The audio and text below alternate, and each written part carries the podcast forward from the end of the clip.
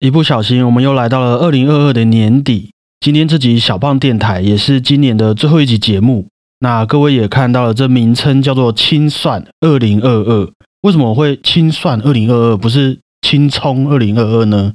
顾名思义，也是帮我们节目做个年度整理，好好回复一下大家在 Apple Podcast 上的留言，还有我们前几天开的年度 Q&A 的一些些问题。那当然，最重要的，在这之前，我们毕竟又录了一年的节目，听了一年的故事，还是要先停一停，好好关心自己，回顾自己一年来的状况，有没有什么需要调整，有没有什么其他的展望？那我们再去聊其他事情和回复大家的问题，我觉得会比较健康，比较干净一点啦。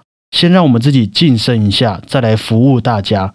诶，这样也是一种礼貌嘛。我觉得我们很常在反省，哎，我觉得反省是非常必要的，尤其呢又是在这个年末的时间，所以啊，我也特别回去翻了一下去年的这个时候，究竟我们在节目上说了什么愿望，立下了不管是对自己还是大家的哪一些承诺吼。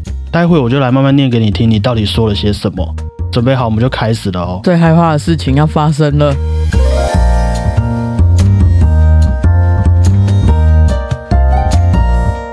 大家好，我是小胖不烫。大家好，我是果鹏。首先，我现在自我坦白一下啦。老实说啊，我觉得过了一年，我这个人又变得比较难相处一点了。不知道会不会是接近三十岁的一个心理上和生理上的原因，不确定。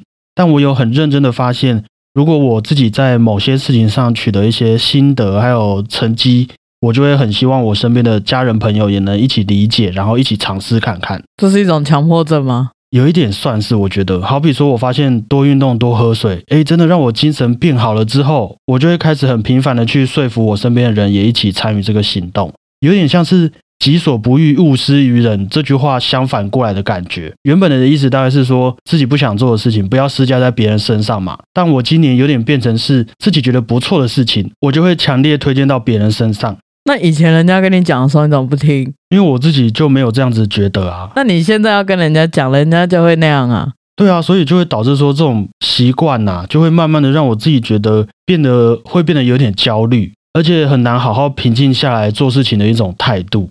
从二零二三开始之后啊，大家也可以当个见证人啦。我就希望我明年的年底，就这位小胖可以变得比较圆融而且温柔一点。要怎么见证？嗯，我觉得如果我们明年年底没有再检讨一样的事情，那应该就代表改变了啦。搞不好只是没想到啊，有可能。可是我明年年底应该是还会再来翻一次这一集节目的，好吧？好，那我的部分就先到这边，我就先已经自我解决了哦。接下来我们就来听听看果鹏去年的这个时候都有什么样的感想哈。去年二零二一年底啊，你觉得说哦，因为有这个节目的关系，让你多了许多对于自我的肯定，还有自信，还有那种与与其他人认识和沟通的机会。那今年有什么不同的想法吗？对于自己或是节目往后想要尝试的方向都可以哦。在这一年，其实我接触了很多新的东西，不管是自己有兴趣或者是没有兴趣的都有。然后带给我最大的成长，大概是。我会觉得喜欢还有不喜欢的事情都要负责任的把它做好，把不喜欢的事情做成自己喜欢的样子，然后把自己喜欢的事情做到超乎自己的想象。有没有听起来很棒？所以你去年因为这个节目有了自信，于是今年就等于说你又更把自己比较内心的部分给延伸到外在的事物上面去了，开始会去完善你周遭的一些，不管是你自己喜欢的，或是原本没有想过可以尝试的那一些事情。对啊。我觉得以前可能会担心的太多，可是还是现在变得比较厚脸皮，不去在乎啦。有可能啊，毕竟你年纪也到了嘛。哎，有没有大很多？OK，那去年的你也说过啊，在节目里面听到的许多音乐家的故事，给你的感触是很深的，因为他们也会默默的鼓励你不要那么怠惰，然后也让你对自己的努力的方向继续坚持。那今年的我们啊，又陆续接触到了像是卡拉扬、布拉姆斯。John Williams、久石让等等的这些大师，还有好几部的歌剧故事。因为平常都是我噼里啪啦一直讲啊，所以有时候我可能也来不及问你觉得真的好不好听，或是有不有趣。那今年这样子一年下来，有没有你自己觉得最喜欢，也带给你最多感触的一个故事呢？其实这一年录下来啊，我印象最深刻，其实是我们与大麻的距离那一集。大麻？对啊。可以理解啊，但是还是听一下原因是什么？是说哦，这一集跟古典音乐比较关系远了一点。可是我觉得给我蛮大的启发是，在这个社会上啊，我自己也常常因为认知的不足，没有真的去抱持着开放的态度去理解一件事情。我觉得这对我来说是一个蛮大的损失。先不论这件事情或是这个东西对我们有没有帮助啦，但是这个理解的过程是可以应用在所有事情上面。哦，对啊，不管是练习或者是听古典音乐也一样，还是要扯一下有没有？对啊，我觉得那一集对我的思想还有整个视野是蛮有启发的。其实也不用说我们一定要去同意或者不同意某一件事情，但是在这个聊天或是做功课的过程中，其实我们也可以去找到自己比较希望的一种方向。对啊，哦，哇，不错不错，今年的这个感想真的是出乎我意料的很成熟。好，再来哈，去年这个时候的果鹏，其实也对二零二二的果鹏说了一句话。你还记得去年的你对现在坐在这边的你说了什么话吗？哇，我真的不记得哎。你说哈，二零二二的你也许会过得很辛苦，因为即将要尝试不同的道路，也得学习不同的生活经验还有知识。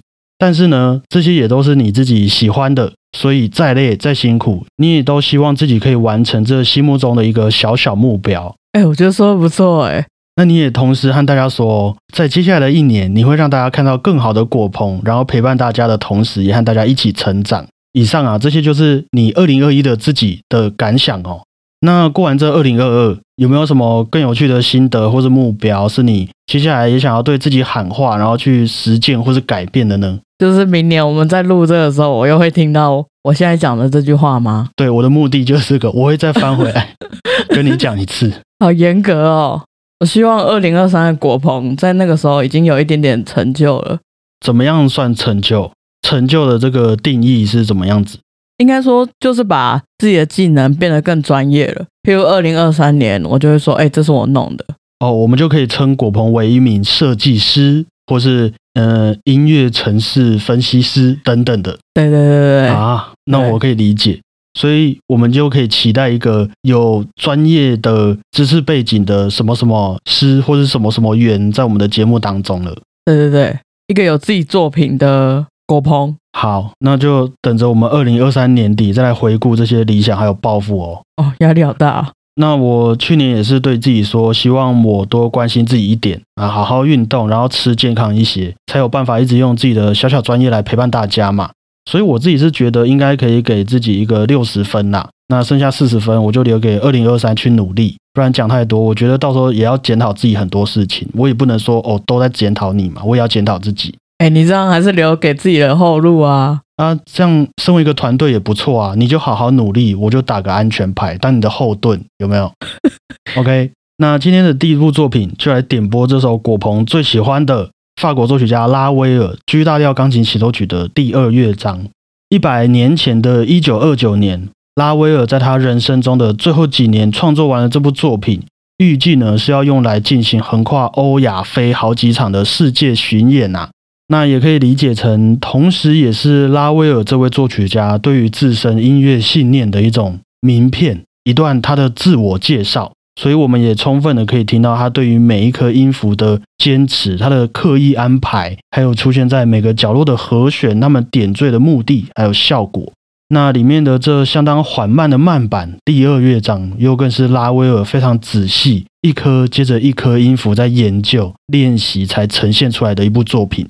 所以我觉得拿来当做二零二二的一个恬静又有点凄美的结尾，是非常可靠而且很适合的啊。那就待会我们再来做个留言回复，还有 Q&A 时间。先来点播给各位这一首拉威尔 G 大调钢琴协奏曲第二乐章的小小片段，吼。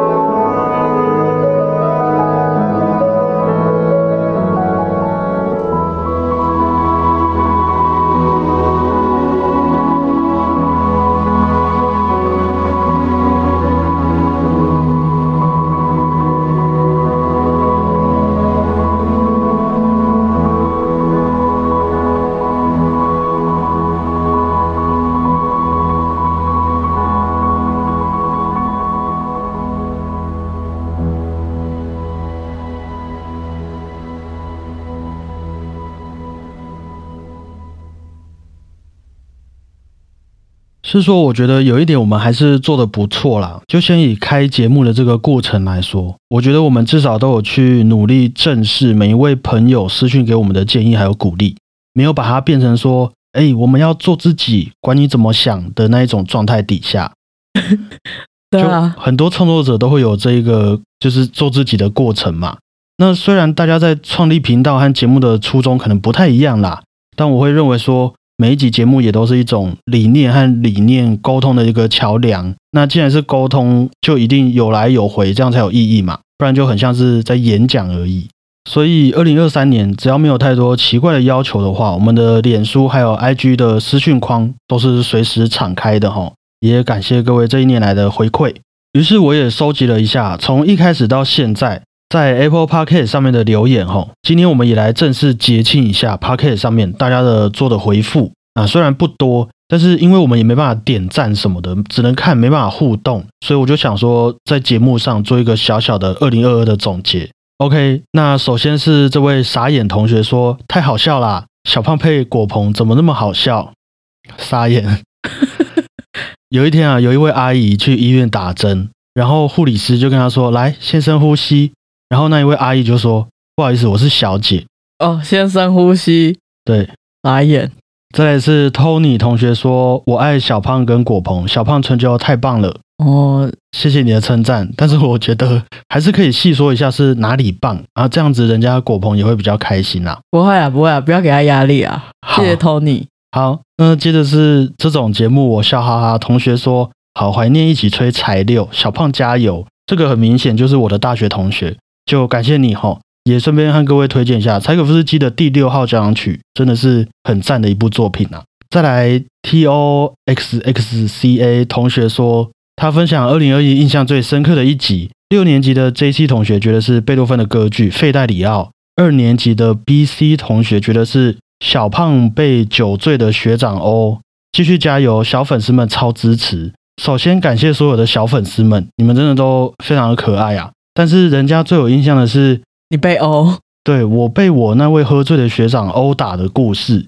哇，这个希望我们可以把更多音乐故事融入在这些大家比较会有印象、精彩刺激的环节里面呐。就譬如说，我们也可以跟巴哈他打学生做一个连结，这样子。哦，对，那就是哎，大家想到这段故事的时候，也会想到哦，原来巴哈也有这一面的性格，不是只有想到你被打。对，我觉得这样子就会更有趣了一些。不过还是感谢这几位小小粉丝们。没错，接着是 Trim B B B B 同学说，很适合大人小孩一起听，推用平易近人的方式来介绍古典音乐，很喜欢。平易近人这件事情真的是非常重要，而且也是我们一直在改善的地方啊。尤其在这个一不小心就会有对立和冲突的科技时代，还有很长一段路要走了。不过还是感谢你的鼓励。可是我刚刚在想啊，比如说我们两个对话内容要怎么不平易近人啊？要怎么不平易近人？就可能说，如果你只站在你自己的角度去看事情，那可能其他人就会觉得有一点比较尖锐，就没有那么平易近人的感觉了吧？说像馆长那样，或许这个方向可以是其中一个参考的模式。像我刚刚这句话就蛮平易近人的，我自己会这样觉得。OK，然后是 Super AV 同学说音乐故事很好听，我觉得你们节目超用心的，讲音乐故事很好听，很生动。小学二年级居然一直要求连听魔笛 N 遍，打败了 Podcast 儿童界第一把交椅朱探长。本来只是想找一下莫扎特的故事，刚好钢琴在练的世界名曲，让孩子练琴比较不会苦闷。搭配着的有趣故事，孩子反而觉得音乐还蛮有趣的。我觉得很意外、很开心的是，有发现说有不小心帮到一些家长们，让他们可以放节目给孩子们听。那不管是让他们睡着啦，或是静下心来练琴等等，也是有在今年就是萌生了我们要不要往哥哥姐姐的路线去发展的一个想法。你会有这个兴趣吗？呃，不要叫我们穿奇怪衣服跳舞，就都还 OK。那譬如说，让你当个八分音符姐姐，这样是可以的。可以啊，我要怎么做？OK，那我理解。就如果大家喜欢的话，我们也可以去开发这方面的这个分支啦，好不？可以。好，那你就先有一个心理准备。我觉得我们蛮多元的，可以给小婴儿听，也可以给宠物听。必须的吧？我觉得在这个时代，虽然可能自己还是要有一个主力，要有一个主业，但是也不能不去关心到其他或许也可以一起来参与的听众朋友们。那你可以录一集给我的植物听吗？这是一个非常好的主题，我们会再去研究，我会放在心上的。接着是 P S N Z Z P D P 同学说，每一个故事都好好听，小胖跟果鹏要加油哦，太棒了，故事最好听，上的比小学音乐还有趣哦。我每天都有听，我就是那一位小学二年级学生小杰敬上。哦，小杰啊，小杰你好啊，你现在应该也是一位三年级学生了啦。啊天哪！那到了这个年纪哦，我们也要开始去注意说，有一些故事里面的情节啊，也许会有点冲动，或是有一些伤人，所以有些我们就单纯的把它当做故事来听就好了。那另外可以鼓励自己学音乐或是好好睡觉的故事，哎，我们就再多听几遍哦。小杰也可以揪你的同学一起听哦。好，那就在这边先跟小杰说个谢谢，谢谢小杰。再来是明痛同学说喜欢小胖和古鹏的节目。每听一位音乐家的故事，就会去找他们的音乐来听，深入浅出的介绍，真的非常喜欢。谢谢你们的用心，让我们没有音乐背景的人可以认识不同音乐。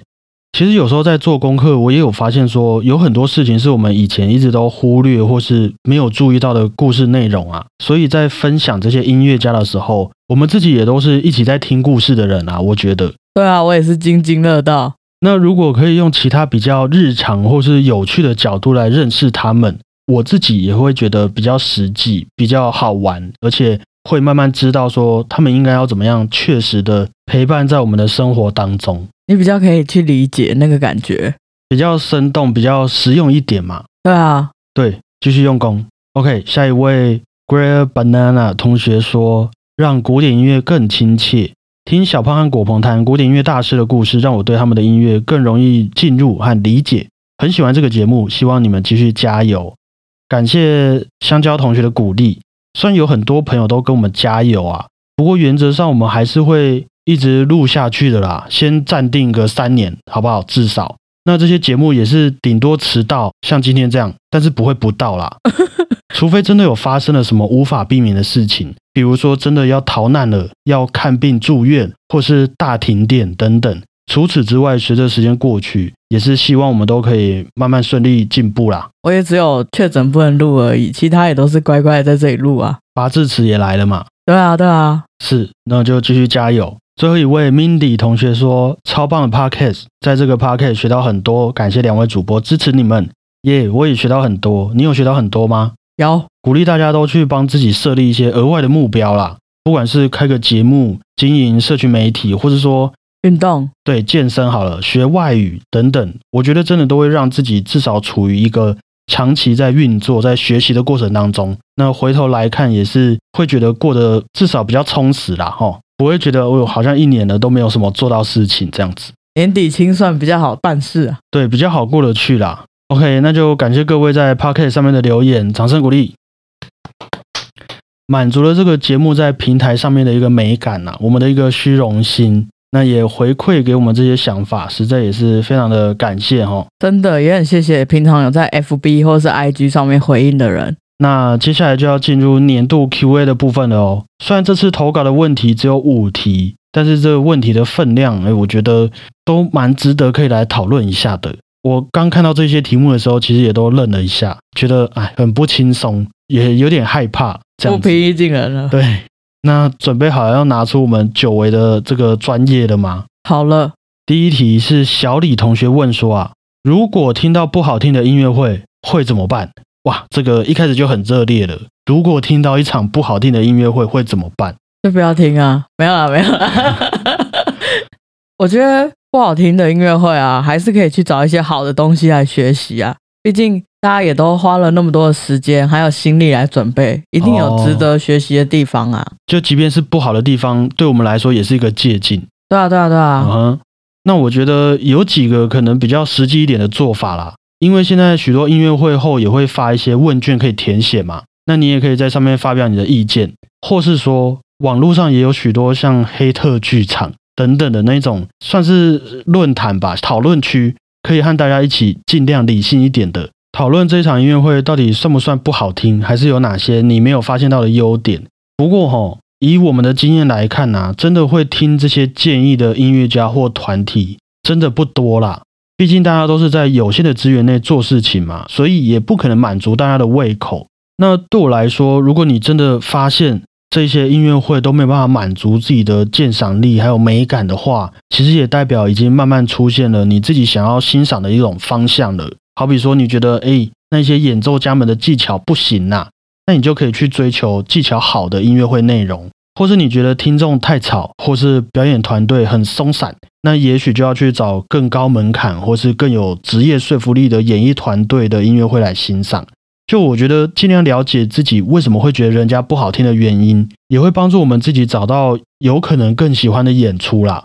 那剩下的就有点像是我们去外面餐厅吃饭这样，一方面是缘分，另外一方面我们自己也要努力的去做相关的功课。对我刚刚也是想到跟吃东西很像，对啊，就如果是我的话，大概会这样子去思考啦。而且也因为真的会让自己非常满意的演出真的不多，所以如果有这个困扰的朋友啊，有机会也一定要好好支持那些自己会喜欢的音乐家或艺术家，让他们可以继续的活着哦。嗯，好，那接着是小恩同学的三道题目。首先呢，他问说，在音乐求学的过程中，有没有很羡慕那种学很快，或是被老师说很有天分的同学呢？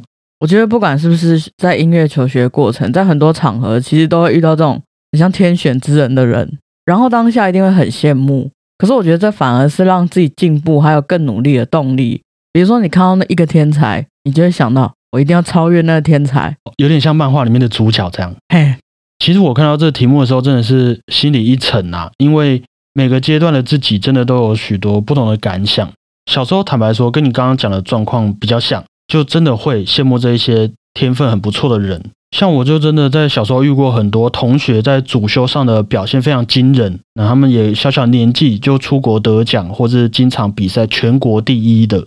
所以更不用说我们每天相处在一起，每次上课的时候，大家彼此思想上面的这个差距，就连人家问老师问个问题，也都是会让你觉得啊，这就是等级的差异啊的这种感觉，你就没办法提出像人家一样的问题。小时候就会蛮羡慕人家为什么可以学那么快，啊，反应那么好，然后因此得到所有数科老师和家长们的称赞，还有关心的那一些同学。因为我自己也是曾经被数科老师认真的说，哎，你没有天分，不适合学音乐的那几位学生之一啊。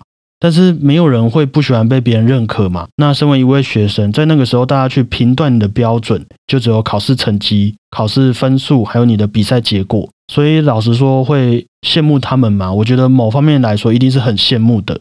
不过吼，我觉得先跳过努力的这一段，因为直到长大之后啊，虽然我们还是持续在学习，然后也很幸运的可以考上许多音乐老师口中的第一志愿的学校。但是回过头来看，那些长大之后依然非常有天分的同学们，他们竟然和你站在差不多的位置上，你就会开始有一种别的无奈感跑出来了。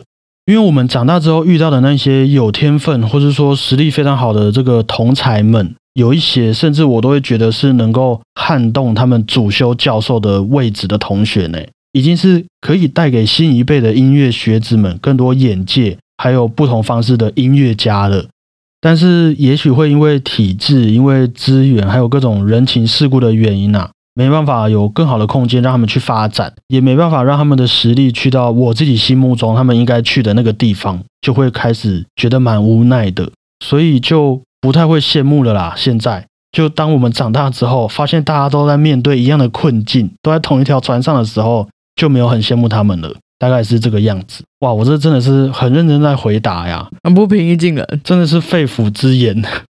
那下一个问题是说，在学习音乐中，怎么样会被认为是资质好呢？像是学舞蹈会看身材比例，还有柔软度等等。那学音乐呢？我觉得是生长环境，诶，这算一种资质吗？嗯，你先说说看。有点像含着金汤匙长大的概念。其实，如果从小就是在被音乐包围的环境之下长大，然后有着正确的观念，还有良好的习惯，像是练习的养成啊，那其实就是最自然的资质了。就是我们平常在讲音乐家的故事那样，他们从小耳濡目染的一个环境，也会对他们往后的这个学习比较资源比较丰富啦。哦，OK，可以理解。因为我觉得，老实说，在音乐圈，我们大家认为的资质好，可能都稍微的不太一样。那对你来说，也许是那一些从小的耳濡目染。对我来说啦，我就会比较在意有些人他们对于节奏的律动或是音高的那种辨认度。那如果他们本身就很有那种感受能力的话，我就会觉得这样对于学音乐来说，刚起步的资质就会还不错。就是你自身的那一种协调性，像譬如说，你记得我们有一个练习是，你能不能顺顺的左手画圆形，然后右手画正方形，然后还有另外一个是左手固定打两拍，一二一二。然后右手慢慢的去变化拍子，啊，譬如说两拍，好，一、三拍、四拍、三拍，这样这种练习是从小会有一些老师在带我们做的，就大概这些关于协调性还有律动性的这种肢体节奏感啦。没记错的话，像对于指挥啊、钢琴、打击乐还有弦乐器等等，都是很有帮助的这些练习。所以，如果你可以很快的就 get 到那种感觉，我觉得在起步的时候也就会顺利一些啦。哎，可是也有，比如说节奏感很好，但是跳舞很烂，这怎么解释？就是他肢体的那个协调性不太好啊，他可能理解，但是没办法控制身体。所以节奏感好不等于协调性好，不等于啊。就像我听得到那些音高，也不等于我唱得准哦。所以我觉得这都是有很多很奇怪的关系，这人类很奇怪。那除此之外，以从小学钢琴来说的话，好了，应该只要你手掌不要那种小的太夸张，或是你完全没有力气，呃，按不下琴键，这样基本上应该就没什么问题了吧？或是你吹管乐器也是嘴唇还有牙齿的长相啊，不要超出我们老师的理解范围，应该也都是没有什么太大的问题。可是还是有很多例子是，比如说你长得很小一只，可是你可以吹吹低音号，吹超大声这样啊。对啊，对啊，所以就是有很多身体上面的缺陷是可以靠你的节奏感啊、音感、韵律感上面去弥补的。就即便你的手特别大好了啦，你也只会在弹钢琴的时候比人家轻松那些技术上面的事情。虽然是感觉蛮有力的，没有错，可是也还是有更多音乐性啊、触键、踏板的运用啊、乐谱的记忆力，还有你共情能力等等。我觉得是很容易就可以让这些先天身体上的优势就直接被大家忽略的元素啦啊。好的，那小恩的最后一个问题是问说啊，欣赏不同演奏家，但全是同一首曲目，会自己凭感觉，还是建议从导聆开始呢？因为会怕被导聆影响。我觉得就我来说，我会是两种结合在一起。诶，我会先听自己的感觉，然后去找到自己喜欢的演奏家嘛。透过自己喜欢的演奏家去跟其他比较知名或者是大家推荐的去做比较，这样比较能够有一个开放的心态去学习更多啊。你的立场跟我差不多，因为其实现在的许多音乐会前都开始有导聆了，之前偶尔也有认真去听了几次。那我觉得好处是说，有些导聆的老师是真的可以在音乐会前带着我们去发现，在这些作品里面有哪些很有趣的安排，有哪一些重点是我们待会可以去着重欣赏的。那或是。他们本身对于那位演奏家或作曲家的背景故事非常熟悉，就也可以让我们知道今天这位演奏家他是带着什么样的理念在分享作品，他本身就拥有什么样的特色啊等等，的确是可以让我们更明白他们想要传达出的感情呐。譬如说，我前几天去听的那位葡萄牙钢琴家皮耶斯，他的节目单里面就有放上一些他的访谈内容，那皮耶斯就会认为说。他希望自己可以以一个分享音乐的角度来看音乐会，希望演奏家能够成为音乐与人性之间的桥梁等等很温柔的文字，然后再配上当天的曲目是贝多芬晚期的钢琴奏鸣曲，还有舒曼的儿时情景啊，我们心中就大概会有一个氛围在，才去欣赏这位钢琴家今晚会带来什么样的格局和内容和我们分享。我觉得也算是提高我们在音乐会中的参与度还有鉴赏力的一个很不错的方式。但我觉得我自己会比较当做去参考的那种导聆，是有些人他会直接跟你讲说：“哎呀，你看，所以贝多芬这边就是想呈现一种叹息的感觉。”哎，那我就会觉得，等一下，那是哪一种叹息？我可以很开心的叹息，哎，真是的，也可以难过的叹息，哎。虽然说用这些情绪用词可以很快的营造出一种音乐的主题氛围，不过也会就像你刚刚顾虑的，就很容易一不小心就失去了一些想象力还有惊喜的感觉啦。对，落入他的陷阱。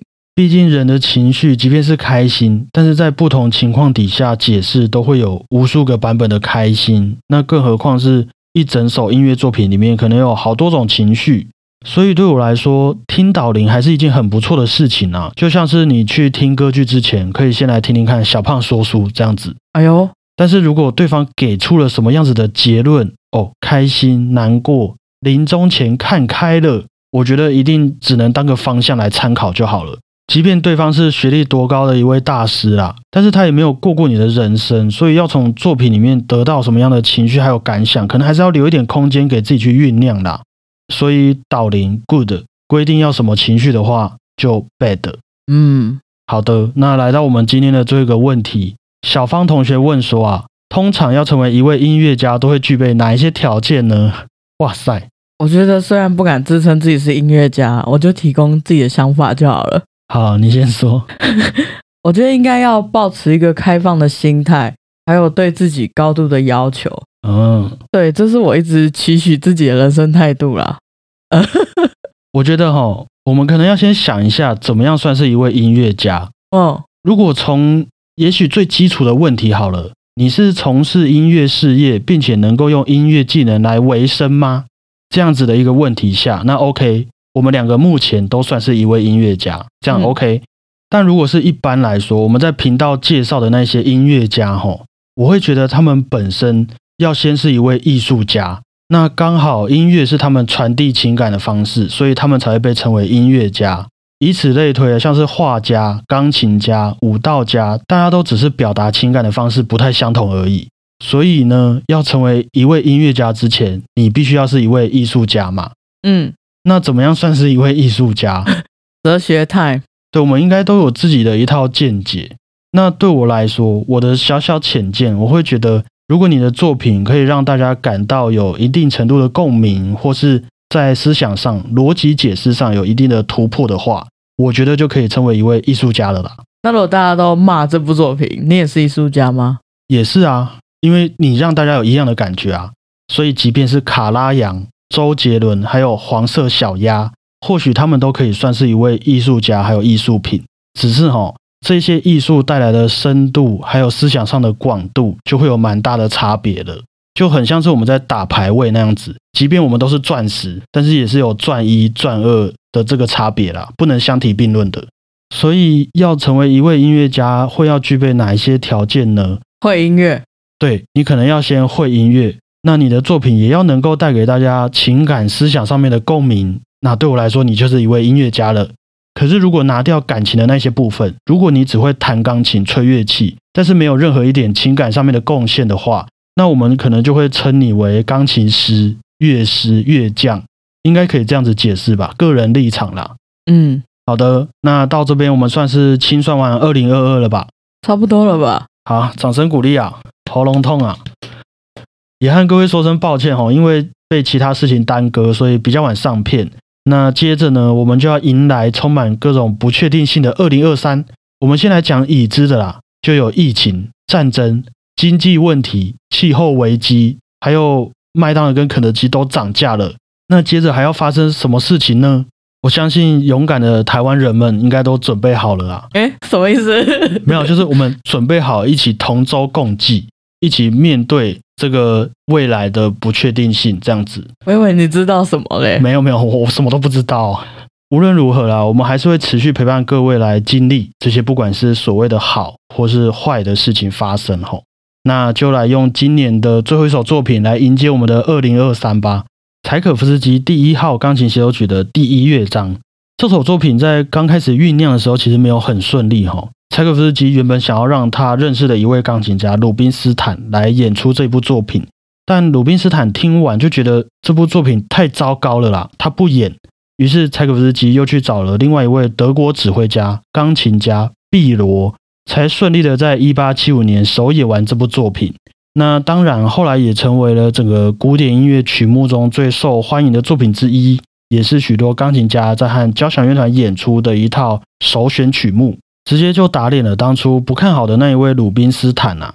那今天要点播的第一乐章，也是在这作品里面最长的一个乐章哈。一开头就直接把大家的情绪和热情开到最满，才开始慢慢说接下来的故事。我觉得就拿来当做结束二零二二的一首作品，希望可以一扫我们心中的一些阴霾。当然，也借由这首作品里面的许多乌克兰民歌元素，还有柴可夫斯基本人具有了一些乌克兰文化背景，希望在他们那边的战事可以早早结束啊，让古典音乐世界还有我们的生活都能早一些从这些无奈而且难过的故事中走向一个更成熟不同的方向吼。感觉每一年要希望的事情，一年比一年多了。也是很充实的啊。